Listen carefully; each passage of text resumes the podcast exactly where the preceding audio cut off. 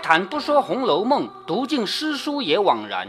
欢迎走进猫哥祥说《红楼梦》，我们一起品味中国古典小说的巅峰之作。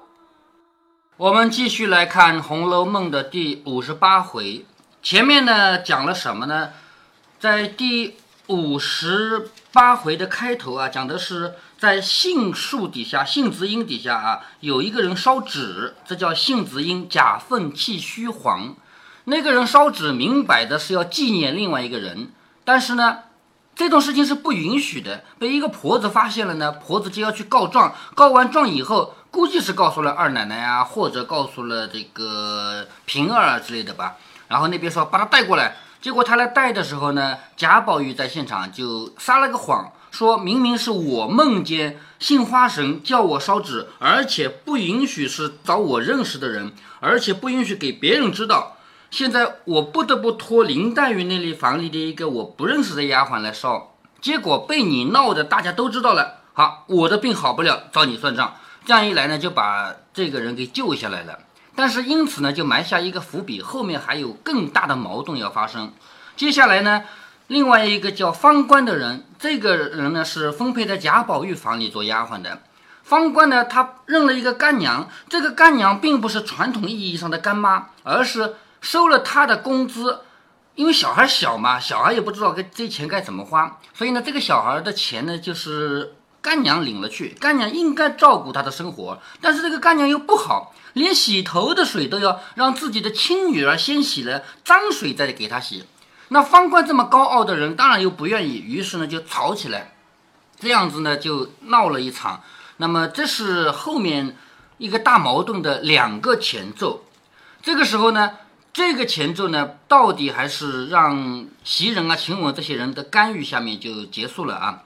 接着司内厨的婆子，什么叫司内厨的婆子呢？这个司是动词，咱们现在说到司机，为什么开汽车的人叫司机啊？为什么？司是动词，汽车是个机器嘛，嗯，是不是？司机就是开汽车的吗？对不对？司是什么意思？司就是操作嘛，是吧？司机司机就是负责这个。机器的人嘛，叫司机嘛。那这里司内厨是什么？厨房里掌管的人叫司内厨，知道了吧？好，司内厨的婆子来问，其实就是厨房里的人来问，说晚饭有了，可送不送？就是我们厨房里晚饭已经做好了，要不要送过来？小丫头听了进来问袭人，袭人笑着说：“方才胡吵了一阵，我也没留心听钟几下了。”就是刚才在外面不是大吵大闹啊，还哭啊闹的吗？这么长时间我也没有听听我们这个钟敲了几下了。晴雯说：“那劳石子又不知怎么了，又得去收拾。好，什么叫劳石子呢？前面贾宝玉摔自己的玉的时候说这个劳石子我不要了，是不是？他说这个劳石子不知怎么回事啊，又得去收拾。他说的就是那个钟，前面不是袭人说了吗？刚才吵了，我也没听到那个钟敲了几下，这个意思就是。”袭人不知道现在是不是到了吃晚饭时间了，而晴雯说那个老石子就是那个钟啊，不知怎么回事，又得去收拾了。说着便拿过表来瞧了一瞧，好，那个钟已经坏了，不走了，拿表来看一看，说略等半钟茶的功夫就是了。小丫头去了，麝月笑着说：“提起淘气呀，方官也该打几下。”好，这里啊说句公道话，方官这个人确实淘气，他也该打几下了。为什么呢？昨儿是他摆弄了那个坠子，半天就坏了。刚才不是说那个钟不走了吗？坏了吗？前面袭人不知道钟坏了，他只说我没注意听这个钟敲几下。其实这个钟已经坏了一天了，怎么坏的呢？就是被方官给弄坏的，知道吗？所以麝月说，按理说淘气啊，也是方官该打几下。昨天是他摆弄那个坠子，半天就坏了。说话之间，便将食具，食具就是吃饭用的东西啊，打点现成。一时，小丫头子捧了盒子进来站住。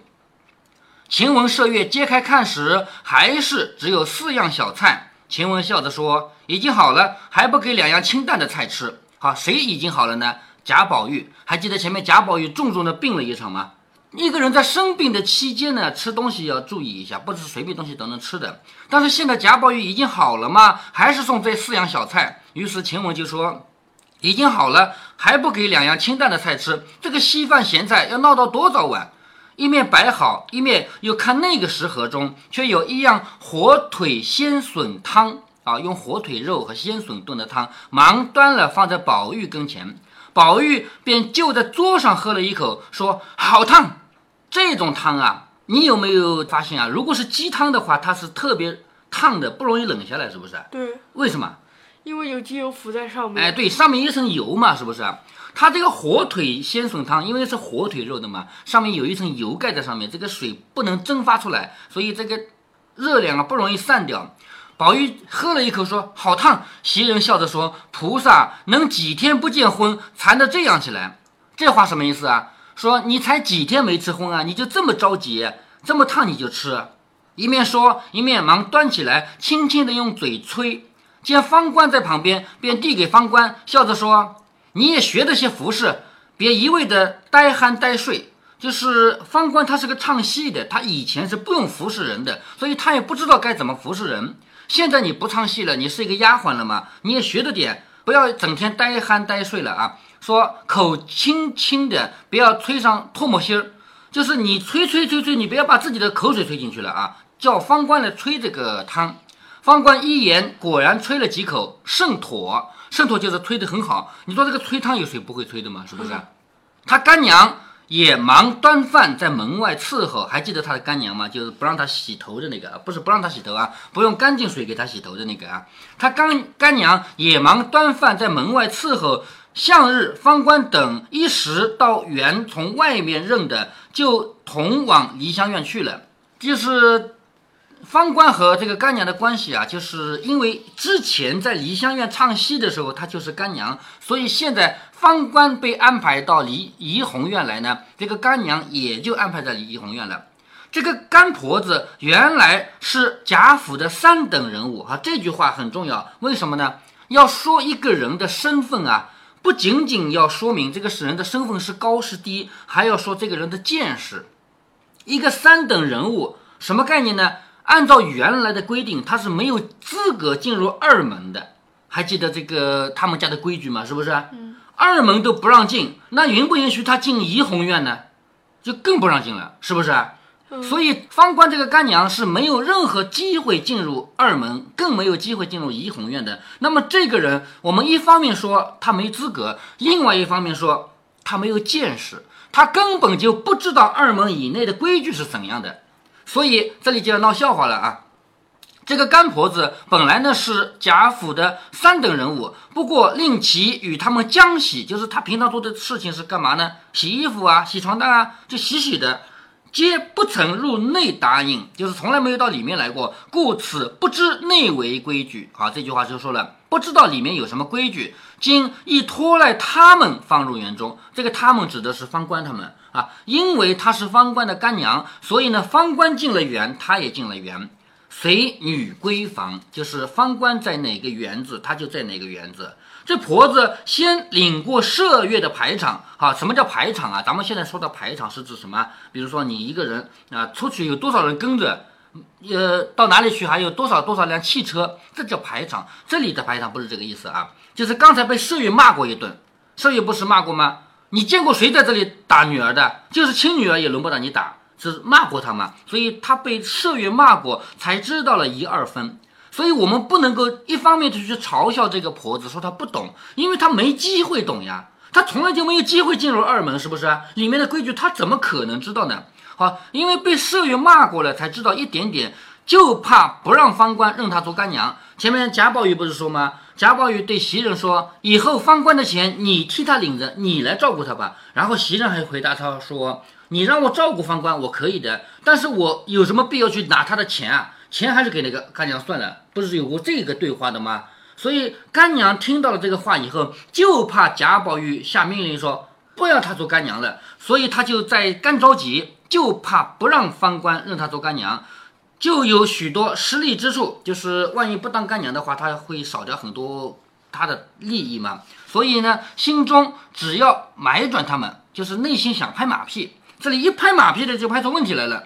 他看到方官吹汤，于是就跑进来说：“他不老成，仔细打了碗，让我来吹。”啊，你说贾宝玉的汤要那个老婆子来吹吗？是吧？贾宝玉身边什么时候要一个老婆子来替他？安排过是不是啊？所以这个老婆子真心是不懂得贾府里面的规矩，她她更不懂贾宝玉这边的规矩，所以应该没有老婆子去呃做这样的细哎，对，贾宝玉身边从来就没有一个老婆子在做这种细活的嘛，是不是啊？所以这个干妈就因为刚才刚刚领教了一下规矩，他呢就怕方官以后不认他做干娘了，所以就想拍马屁。看到方官在那吹那碗汤，他说他不会吹，当心他打碎了碗，让我来吹吧。一面说一面就接。晴雯忙喊道：“出去！你让他砸了碗，也轮不到你吹。”就是，就算他把碗砸碎了，也轮不到你来吹一口，是不是？这是有规矩的嘛。你什么空啊，跑到这里来格子来了，还不出去？一面又骂小丫头们说瞎了心的，他不知道，你们不说给他，就是这个老婆子不懂规矩，随便往里跑，你们不知道吗？你们不把他给拉住，你们不把他拦住吗？是不是？小丫头们都说我们撵他，他不出去，说他他又不信。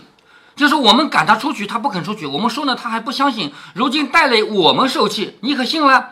我们到的地方有你到的一半，还有你一半到不去呢。什么什么意思啊？这些小丫头们对这个婆子说：“连我能到的地方，你都只能来一半，还有一半你来不了。何况那里面我都不能进去，你怎么可以进去啊？”就是小丫头子已经比那个婆子的地位要高了，那么连小丫头都进不去的地方，你怎么可以往里闯？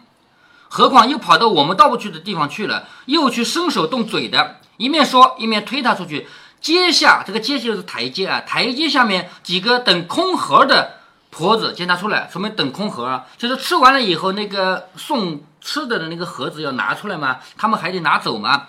那几个等空盒的婆子见他出来，都笑着说：“嫂子也没用镜子照一照就进去了啊，这个就笑他了吧？你怎么直接往里跑啊？你连镜子都不照一照。”羞的那个婆子又恨又气，只得忍耐下去。方官吹了几口，宝玉笑着说：“好了，仔细伤了气，你尝一尝，可好了。”就是贾宝玉要让方官自己尝一口，究竟好不好喝？说你尝一尝，可好了。方官只当是玩笑话，所以他看着袭人等，就是方官没想到，原来宝玉吃的东西我可以尝一口。他也没想到这一层，是不是啊？于是呢，他以为贾宝玉在开玩笑，就看着袭人。袭人说：“你就尝一口何妨？”晴雯笑着说：“你瞧我来尝。”说着就喝了一口。方官见如此，自己也便尝了一口，说：“好了。”递给宝玉。宝玉喝了半碗，吃了几片笋，又吃了半碗粥，就罢了。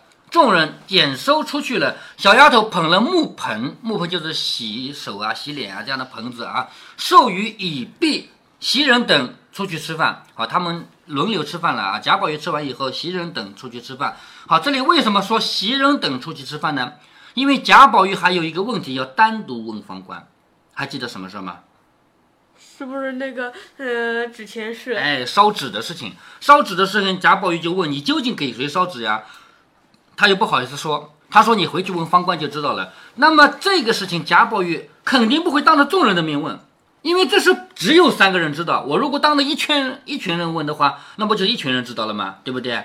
所以现在袭人等去吃饭，也就是贾宝玉吃过饭以后，下面该丫鬟们吃饭了。宝玉使个眼色与方官，你看贾宝玉就给方官轻轻的使了个眼色，也就是叫方官你留下，不要走。方官本来就伶俐，就是很聪明的一个人，又学了几年的戏，何事不知？就有什么看不懂的，便装说头疼，不吃饭了。就你们去吃吧，我不去吃饭了。袭人说：“既然不吃饭，你就在这个屋里做伴儿，把这个粥给你留着，一时饿了再吃。你头疼不吃饭嘛，你就在这陪陪贾宝玉，等到你饿的时候，这个粥还给你留着呢。”说着都去了。这里宝玉只和他两个人，宝玉便将刚才从火光发起，如何见了偶官，又如何谎言护庇，就是自己撒谎来保护偶官啊，又如何。偶官叫我来问你，从头至尾细细的告诉他一遍，问他记得果然是谁呀？就是烧纸究竟烧谁的呀？方官听了，满面含笑，又叹了一口气，说道：“这个事说来可笑可叹。”宝玉听了，连忙问：“怎么回事啊？”方官笑着说：“你说他记得是谁啊？记得是死了的那个地官。好，这个字啊，这个字有两种说法，因为《红楼梦》有不同的版本。这个版本叫地官，草头下面一个的，这个的这个字本来也是多音字，可以念地的嘛，对不对？地官。还有一种版本说是药官，就是吃药的那个药啊。这两种说法都有，因为《红楼梦》版本不止一种。记得是那个死了的地官，宝玉说这是友谊，是应当的。就是宝玉听说偶官烧纸烧给另外一个已经死掉的那个什么什么官，宝玉就说这是友谊呀，应当的呀。方光笑着说哪里是友谊啊？他竟是疯傻的想头，就是不是什么友谊。你听我说啊，这个很傻的一种念头，说他自己是小生，地官是小旦，常做夫妻。好，这个你懂吗？偶官自己是小生，小生就是唱男角的，对不对？那个地官是小旦，唱女角的。也就是说，这两个人在舞台上都是夫妻。比如说演《霸王别姬》的时候，偶官演的是项羽，地官演的是虞姬，明白了吗？他们每次上舞台都是一对夫妻，所以常做夫妻。虽说是假的，每天那些曲恩排场皆是真正的温存体贴之事，因此两个人就疯了。虽然不做戏，寻常饮食起坐，两个人尽是你恩我爱，就是就连不唱戏，就连在台下，两个人也像夫妻一样了。也就是把这个同性恋吗？可以说同性恋啊，但实际上呢是，呃，真正演员演得好的人啊，他已经分不清现实世界和舞台了。我可以举好多这样的例子，我随便举个例子啊，有一个。香港的演员是四月一号那天跳楼死的，所以这个报纸上登出来说那天有一个人跳楼，大家都以为是开玩笑，因为四月一号不是愚人节嘛，是不是？嗯。那个叫张国荣，张国荣演同性恋演的一绝，为什么？因为他自己确实是同性恋，就是一个人以只有演自己才能演像，是不是？还有一部电影叫什么？叫《无间道》。等等。嗯。你说张国荣那个跟他跳楼有什么关系？哎，因为他跳楼以后，这个名声变得更大了。一个人就是在他事业的巅峰期死掉了以后，名声反而大。有的人到年纪大了没法演戏了，大家慢慢的忘了他，是不是？但是这个人演戏演的最好的时候，他死了以后，所有人都记得他最好的这个一个时候嘛。呃，他跳楼是什么原因？到现在为止，整个演员圈子里的人互相保密。一定是有原因的，但是大家都不说，因为人死为大，死了就死了嘛，不提了，是不是啊？所以咱们普通老百姓到现在也不知道究竟是什么事啊，一定是有事的。好，那么还有一部电影，我刚才说到的叫《无间道》，《无间道》这部电影，圈里的人还知道这个事吗？啊，演艺圈里的人还知道？他们圈子里的人当然知道了，这个人年纪又不老，圈子里的人都还在世呢，对不对啊？《无间道》这部电影啊，我为什么提到这部电影呢？这部电影是拯救了香港的电影行业，为什么？因为香港电影在一九八零到一九九零那几二十年里面啊，飞黄腾达，就是演大量的好片子层出不穷。但是后来到了九十年代末，也就是香港回归以后，香港回归大陆以后，这个电影行业就一下子没落了，就没有什么好片出来。一直到零几年，突然之间演了一部好电影，就让香港电影重新起色了。这部电影就叫做《无间道》，有人说《无间道》这部电影说两个演员演的真好啊，一个是刘德华，一个是叫刘德华谁来着？是一男一女吗？啊，不，两个男的，两个男的，两也两个主角，两男主角啊。呃，梁朝伟啊，刘德华和梁朝伟，有人说他们俩演的真好啊。我当时就跟人家说了一句话，我说这两个人其实演的不好。为什么我说他们演的不好呢？因为你让这两个人互换角色，让刘德华去演那个角色，要让梁朝伟演这个角色，那这部电影就是一个垃圾片，肯定都演砸了。为什么呢？因为这部电影是为他们两人量身定做的。刘德华最适合演什么？梁朝伟最适合演什么？好，我就编一个故事，我编一个这样的两个人的故事让你们演。所以这个电影非常非常好，演的真好啊！但是让他们俩互换角色就都演砸了。好，我讲这个就是想要告诉你，什么时候互换角色了？没有，就是没互换吧？当然不可能互换的吧？为什么提起互换角色？就是因为我能看懂这个电影啊，我知道他们俩演演的就是演的自己啊，明白吗？嗯。好，我为什么要说到这么远？就是回过来告诉你，像这个偶官和地官，他们是舞台和真实的生活已经分不清了。这样的人是真正的好演员，真正有水平的演员。只有你自己的现实生活和舞台已经没有办法分清的情况下，你才能够把舞台上演的演绝了，让所有人都觉得你演得好，是不是？所以这个偶官为什么说去烧纸呢？原来他纪念的是地官，而他是演小生的，地官是演小旦的，他们常做夫妻，虽说是假的，但是每天都这么唱啊唱啊唱啊，都是一夫妻的关系。于是两个人就分了，就算不做戏，日常的饮食起坐，两个人也是你恩我爱。后来地官一死，他哭得死去活来，至今不忘，所以每节烧纸，每次过节都要烧纸。后来补了个蕊官，好，总不能戏班子里没有小旦吧？是不是？所以小旦死了还得补啊。后来补了个蕊官，我们见他一样的温柔体贴，也曾问过他：“你这么喜新厌旧嘛？你跟那个人不是一对夫妻吗？现在你跟这个蕊官，你也是一对夫妻，怎么回事啊？是不是？而且跟他也是这样温柔温存啊？问他是不是喜新厌旧？他说这个他说就是偶官说，这又有是个大道理。”比如男的丧了妻，必当有续弦的，就是一个人妻子死了，可以再娶另外一个妻子。一个人只能有一个妻子啊。虽然古代说有好多个小老婆，但是小老婆不是妻，对不对？但是妻死了以后呢，还可以再续弦，再娶一个妻。所以他说地官已经死了，我现在跟偶呃跟蕊官又是夫妻了，也没什么嘛，便只是不把死的丢过不提，也就是情深意重了。就是我现在有新的妻子没有关系，只要我不忘了旧的妻子就可以了。这是偶观的观念啊。若一味因死而不续，孤守一世，防了大劫也不是理。就是如果我只惦记着前面那个妻，我后面不续弦，不再娶一个，其实也不好，死者反而不安了。你说这个可分可担？这个后面这个话是方官问贾宝玉的，你说这个是不是分啊呆的？说来是不是可笑？贾宝玉听了这一篇呆话，独合了他的呆性。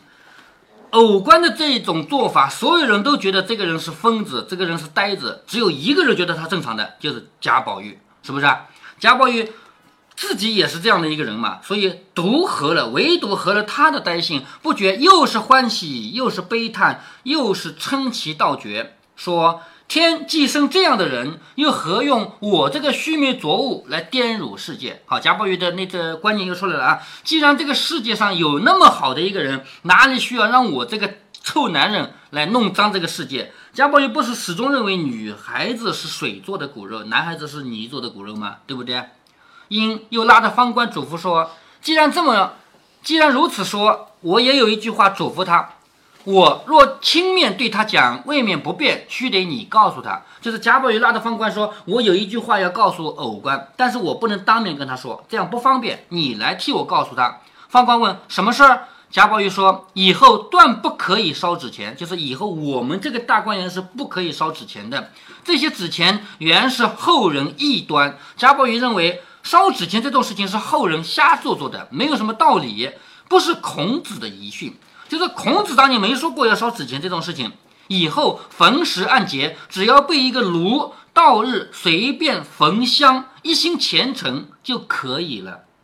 贾宝玉说：“你纪念一个人，干嘛非得去烧纸钱啊？你烧一炷香也就可以了嘛，是不是啊？”说愚人原不知，无论神佛死人，必要分出等力，各是各力的。殊不知，只以诚心二字为主。就是只要你诚信就可以了，不要去讲那么多那么多的规则啊。好，贾宝玉这里还说了很多他的观念啊，说到了仓皇流离之日，虽连香也没有，随便有土有草，只以洁净便可为祭啊。这种事情唐僧老师做是不是啊？搓土为香嘛，对不对？他哪有那么多香啊？观音菩萨说不定就来了，是不是？这说土为香嘛，他有没有香？所以我们在外面赶路的时候，你有香吗？你连香都没有，你怎么烧啊？所以只要你诚心，一花一草都可以，只要你是诚心的，是不是？他说：“你瞧瞧我那个岸上只设一炉，不论日期，时常焚香，他们皆不知缘故，我心里却各有所因。好，你看看我那里有一个香炉，经常我去烧香，没有人知道我是为谁烧的。”只有我自己知道我是烧给谁的，随便有清茶便供一盅茶，有清水就供一盏水，就是我什么有的人说要供金银财宝啊，要供一个猪头啊，有那个必要吗？是不是？有茶就供茶，有水就供水，没有那么多要讲究的啦。所以，只在敬不在虚名，只要你心里敬重他就行了，你不要讲那么多名头。以后快叫他不要烧纸了。方官听了，便答应着。一时吃过饭，便有人来回说：“老太太、太太回来了。”好，什么叫老太太、太太回来了？还记得老太太、太太去哪儿了吗？去哪了？不记得了吧？不是宫里死了一个老太妃吗？哦，是不是？老太太、太太这些人不都到那儿去奔丧去了吗？是不是？好，这里有人回说老太太、太太回来了。好，终于有人回来了。那么第五十八回到这里就戛然而止。还记得这一回的回目吗？信子婴假凤栖虚黄，讲的就是烧纸钱的那个事儿，是不是啊？嵌纱窗真情葵痴里讲的什么事儿？就是贾宝玉和方官刚刚讲的这些话，只要是。有心的，只要内心诚就可以了，不要去烧什么东西，对不对啊？这就是嵌纱窗真情葵痴里，这是第五十八回。好，我们先读到这儿。今天的内容到现在为止已经长达二十六分钟了，但是猫哥觉得还有好多好多话想要跟大家聊聊。猫哥在读《红楼梦》的过程中，一直觉得曹雪芹根本就不是三百年前的人。曹雪芹甚至还不是现代人，他完全比现代的某些人还要明智、明理、明事。举一个例子啊，曹雪芹借宝玉的嘴说，要纪念一个死去的人，不一定要烧纸，也不一定要在哪个特定的日子，也不一定要去某一个特定的地点，在自己家里燃上一支香，只要自己知道是纪念了谁，那就可以了。在条件不成熟的情况下，连燃一支香都没有必要，只要心里想过就静心了。回头看看咱们身边的人，有人像曹雪芹这样洒脱吗？刚刚过去的正月初五，那么密集的爆竹声，从正月初四的半夜里一直响到初五的中午，真的有这样的必要吗？一直到今天为止，猫哥和几位朋友吃饭，这才发现，就在我们这几个人里面，居然有一半人正月初四的半夜就赶到我们常州最有名的庙里去烧香。真的有这样的必要吗？你想想看，三百年后的我们和三百年前的曹雪芹相比，高下相差多少？还有一个观念，曹雪芹也远超他所处的时代，那就是自己心爱的人死了，最好的纪念方式是怎样的呢？在我们中国人传统的观念里面，最值得歌颂的是“我也不活了，自杀殉了另一半”。如果没有做到这样，也可以终身不娶或者终身不嫁。就算连这个也做不到，至少要悲悲戚戚的过一辈子，不可以开心或者幸福。但是曹雪芹却借偶官的嘴告诉我们：你自己幸福快乐的生活下去，才是对他最大的爱。大家还记得一九九六年上映的《泰坦尼克号》吗？这部电影非但取得了有史以来最大的票房纪录，后来的《阿凡达》虽然在数值上超越了它，但是考虑到购买力啊，其实还没有达到《泰坦尼克号》的票房。这部电影上映的时候，很多中国人在感动之余，终于幡然醒悟，原来像 Rose 这样的女性，她报答 Jack 的最好方式，并不是你死我也去死，而是幸福快乐的好好的活下去。在中国缺少的是这样健康的生命观，可是早在三百年前，曹雪芹就已经有了这样的观点。曹雪芹还有一个伟大之处，就是他没有用嘲笑或者鄙视的态度对待出丑丢脸的婆子，相反，他给予的是同情和理解。曹雪芹还怕我们读不懂，特地加了一句说明：这个婆子一直是三等奴仆，在她的世界里，也就只有洗衣服、扫地、打水这些内容。她并不知道这里还有二门啊、院门啊，她也不知道这里还有高级丫头啊、低级丫头啊，更不知道在小小的一个怡红院这个小院子里面，居然有一道看不见的界限，有些地方可以走，有些地方不可以走。他出丑不是因为笨，只是因为他没有机会接触。在这方面，曹雪芹又比咱们现代人要高出一截。试想，当你看到一个不知道怎样按电梯的人，不知道怎样刷公交卡的人，进了火车站不知道往哪边走的人，甚至到了厕所都看不懂那两个小标记哪个是男哪个是女的人，你会不会像曹雪芹那样给他充分的理解？我们很多人都做不到。在今天的音频中，猫哥还给女儿讲了很多道理，比如演员如果分不清舞台和现实，那他一定是演的最好的。这些理论，我女儿当然也还不会懂。由此可见，一本《红楼梦》，我们每一个人有各自的收获，而我们同一个人每一次读，也可以有不同的收获。好，如果您觉得猫哥分享的读书有益有趣，欢迎您点击订阅，这样您将会在第一时间收到猫哥的更新提醒。如果您有什么要对猫哥说的，不管是赞还是批评，不管是提建议还是唠嗑，欢迎您在喜马拉雅平台给猫哥留言。我说的是喜马拉雅平台，其他平台不是我发布过去的，所以您留言我也看不见。您还可以加猫哥的公众号，四个字“猫哥在线”。您还可以加猫哥的个人 QQ 或者微信号，都是五位数三三七五幺。如果您加猫哥的微信号，猫哥会直接把您拖到听友群里。好，再见。